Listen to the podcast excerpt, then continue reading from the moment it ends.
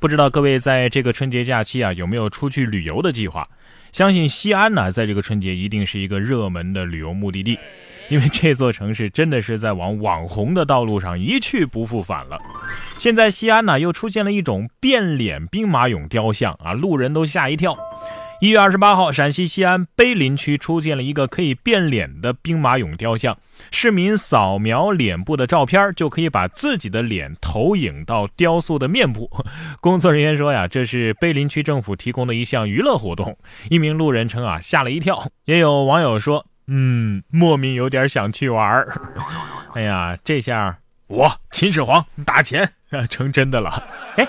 我觉得这倒不失为解决某某某到此一游这种不文明旅游现象的解决办法呀，直接拍下自己的脸做留念不就行了吗？而且还可以扫逃犯呢，哈哈，那就成了公开处刑了，是吧？说到网红，前两天央视段子手朱广权又上了热搜，自己播自己的表情包。近日，记者小朱贺新春上线，朱广权官宣之后表示，康辉其实更适合做表情包。去年我的愿望是让康辉给我少排班，奖金还翻番。这次呢，他又 Q 了康辉啊！朱广权预感自己奖金怕是要像小河弯弯，工作量像一条大河，波浪宽呐。我严重怀疑朱广权是不是搞错了去德云社的路线，跑央视去了啊？估计手语老师今年的愿望是。不想看到朱广权。春节除了表情包，人们其实更应该想看到的是红包吧。然而对于学生们来说呢，这样的红包怕不是他们想看到的。特别的奖给特别的你，中学老师期末自掏腰包抽锦鲤，特等奖是五年高考三年模拟。一月二十六号。福建的南安中学生物老师黄明珠自掏腰包设幸运大转盘抽寒假锦鲤，其中特等奖是五年高考三年模拟。黄老师说呀，特等奖只设了一个，被生物课代表给抽走了。如果是你的话，你想不想要这个特等奖啊？老师的内心在说：惊不惊喜？意不意外？刺不刺激？学生想说：“老师，特等奖可不可以不要啊？您领也行啊，何必苦苦相逼呢？”不过我觉得这样想的学生有点天真，没中奖你还不得自己买啊？那才是赔了夫人又折兵。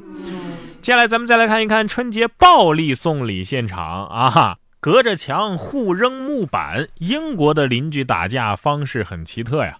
一月二十六号，英国的两个邻居起了冲突，动起手来。因为隔着墙，两家人只能互扔木板，连扫帚都用上了，场面相当的搞笑。有英国网友自黑说呀：“美国网友别害怕，这是英国的传统。你们这是在跟空气斗智斗勇啊啊！可以说是名副其实的叫板了，是吧？”所以各位来英国请放心啊，他们打架绝对不会动手。说正经的，其实啊，在英格兰呢，传说这木头的魔法属性很奇特，可以聚集很多的霉运，所以呢，大家打架的时候就会互扔木板，以为诅咒。至于为什么木头会有这种属性？呃，请容在下想想再回来编啊！我觉得像我这种胡编的能力啊，肯定很适合做这种神仙题目，请《聊斋》人物吃饭，高校惊现奇葩考题。学生说呀，请宁采臣吃烤腰子吧。河南郑州，黄河科技学院期末考试出现了这样一道奇葩题，要求学生以请《聊斋》人物吃饭为题编写一个故事。学生答题说，请燕赤霞吃青菜，因为他吃素；请宁采臣吃烤腰子，因为他跟女鬼在一起。对此呢，老师称并不赞成胡编乱造。那要是画皮呢，是不是要请他吃猪皮呀？啊？哎，下面是不是应该请狐女英宁表演魔术逗大家开心了啊？现实当中啊，也不是没有跨越种族的感情。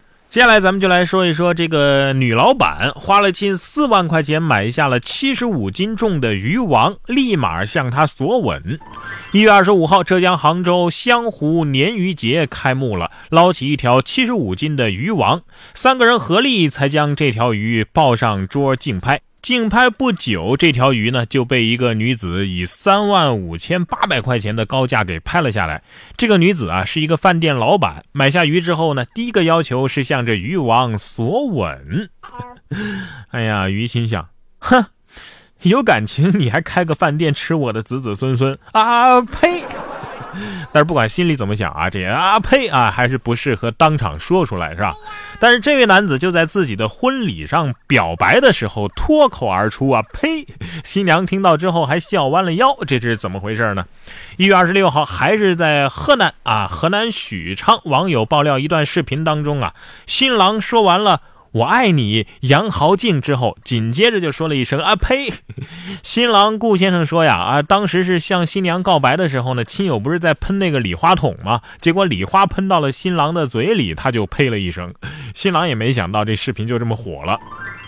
你这是第一次结婚，没什么经验是吧？不过你这直接呸出来也真的是太没有求生欲了。说吧，今儿晚上你是睡地上还是睡沙发呀？新娘也应该回他一句，我也爱你啊呸！还是不错了啊，能够赶在春节之前把婚给结了啊。那春节前还没对象的，怕是 又要被逼着相亲了。哎，不如相亲前先算个命吧。哎，这可不是我在这里宣扬封建迷信啊，是人家日本真的已经有了高科技相亲配对前啊，咱们要先测试一下 DNA。近日，日本东京都的一家大型婚介所举行了一场特别的相亲大会。参与者除了要提供基本资料之外呢，还需要事先提供一根头发。主办方呢，根据 DNA 的测试结果，将相性最合适的男女进行配对。活动当天，共有十三位男士和十五位女士参与，最终成功配对了四对。哎呀，原来科学牵红线，星际文智能配婚系统不是假的呀！啊，这样的话，还不如找人先算个八字儿，再合个星座，岂不是更加精准？最后，我只想问，这每个人都得提供一根头发，那要是没头发的怎么办呢？啊，年关将至，小偷啊也是蠢蠢欲动，但是这个偷法我也是第一次见啊！说小偷因为电视太大装不进车，无奈还了。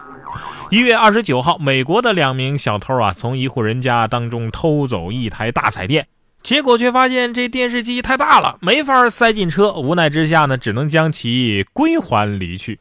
事后，警方称啊，这车也是赃物。住户家的可视门铃录下了盗窃的经过。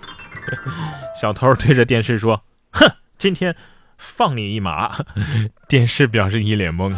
电视主人表示。嗯，这就是我为什么要买八十八寸的电视的原因了。